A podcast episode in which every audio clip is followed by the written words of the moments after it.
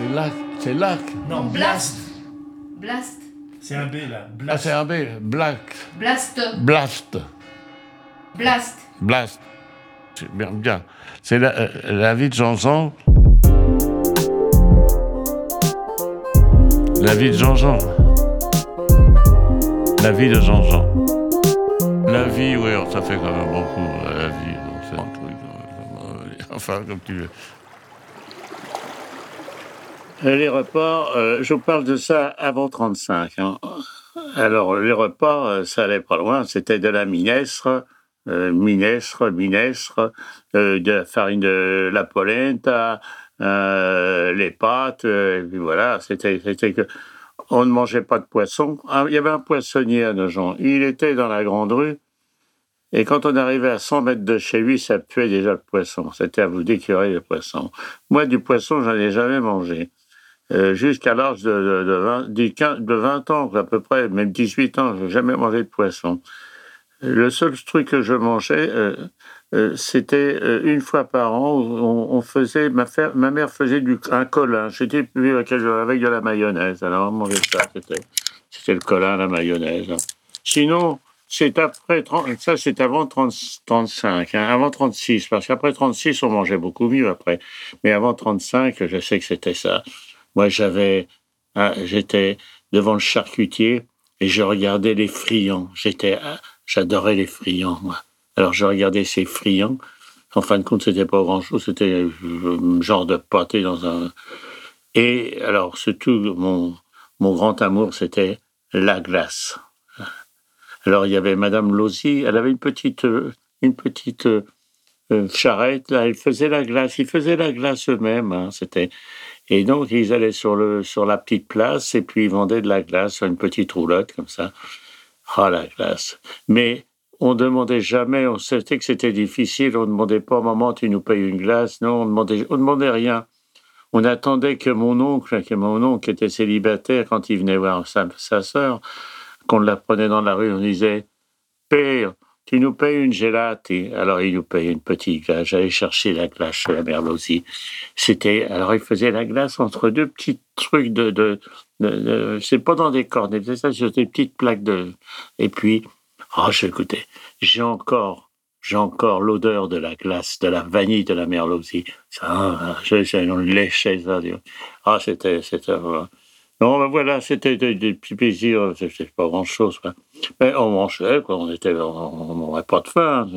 Écoutez, surtout, je veux pas que, ne croyez pas, on était heureux, il n'y a pas, c'est- c'est- il n'y avait pas cette misère. Vous savez, j'ai voyagé après en France pendant 35 ans, 30 ans, 35 ans, j'ai voyagé dans, dans des pays, j'allais toujours visiter tous ces pays où il y a de la misère. Souvent, on me disait, mais t'es fou, Jean, qu'est-ce que tu vas foutre dans ces pays-là, dans ces coins-là, tu vas te faire planter un de ces jours.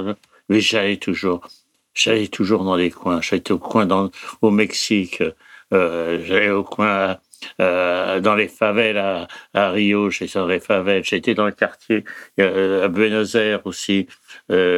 Et j'allais euh, dans le quartier chinois pendant la guerre du, Vietnam à, à Phnom Penh. J'allais me balader là-dedans. Je disais, mais t'es fou. Mais non, j'allais, je n'ai jamais été eu de problème. Ah, les coins où j'allais qui étaient terribles, c'était à Karachi. J'allais dans les quartiers, alors pouilleux, et aux Indes aussi. J'ai- J'aimais bien aller voir comment vivaient tous ces gens-là. Et vous savez, je suis parti d'un principe. euh, vous savez, euh, la misère.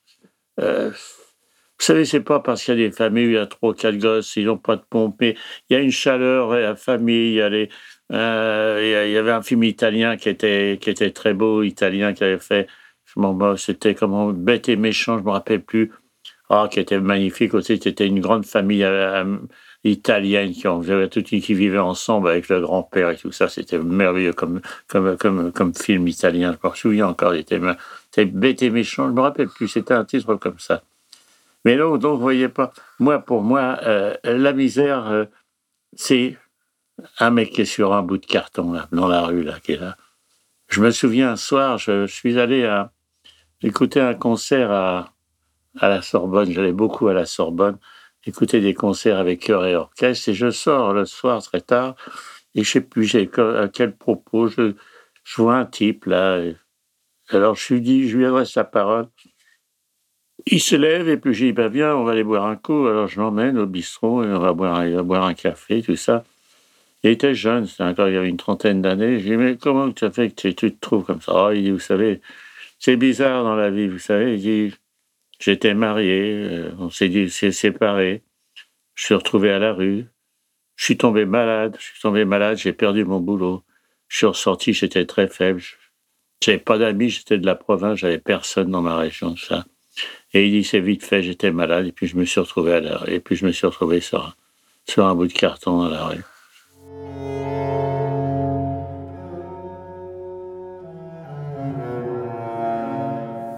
Euh, ça, c'est la misère. Ça, t'es seul dans la vie, ça, c'est terrible. Ça.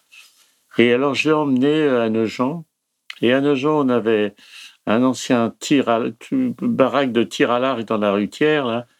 Et là, il y avait tout un tas de SDF qui habitaient dans ces grandes baraques, là. Je l'ai mis là, il est resté. Je l'ai vu pendant deux ou trois jours. Puis après, il est disparu. Je sais pas ce qui s'est passé. Moi, c'est ça. Moi, la misère, c'est ça, c'est la misère. C'est pas pas parce qu'on n'a pas de godasse et tout ça. Ben non, c'est pas. Mais ça. Bon. Enfin, voilà. Euh, donc, euh, euh, bon. Les chiottes, comme on dit. Les chiottes. Moi, le seul problème que j'ai eu dans mon enfance, c'était les chiottes. C'était les chiottes. Où aller chier Où on va aller chier aujourd'hui? On n'avait pas de chiottes. Alors, les gens faisaient dans des seaux. Je me souviens, ils étaient dans les seaux et ils descendaient avec les seaux. Ils sortaient dans la rue, traversaient la petite rue, ils prenaient un couloir, ils allaient au bout.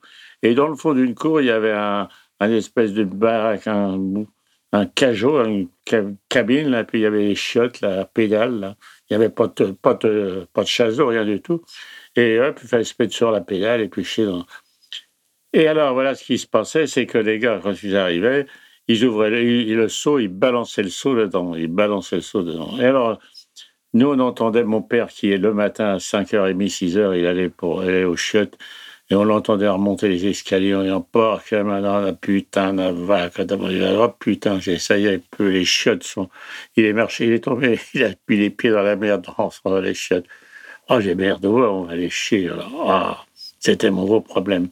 Alors, je me levais et on allait chier dans les cours des, dans les cours des, dans les cours à côté. Et chez la Merlosie, la Merlosie, c'était euh, un, petit, un petit, petit, carré de, de baraque et il y avait un mur et ils avaient fait deux toilettes contre le mur, là, qui étaient modernes, deux toilettes, dans la, dans la cour, carrément, contre le mur.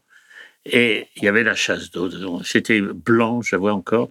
Et c'était toujours accroupi, hein, euh, truc sur un truc, c'est ça, en, en, marbre, là, je me souviens.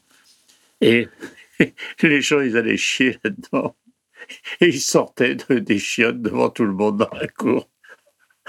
Et vous pensiez, vous entendiez les gars qui étaient dans les toilettes.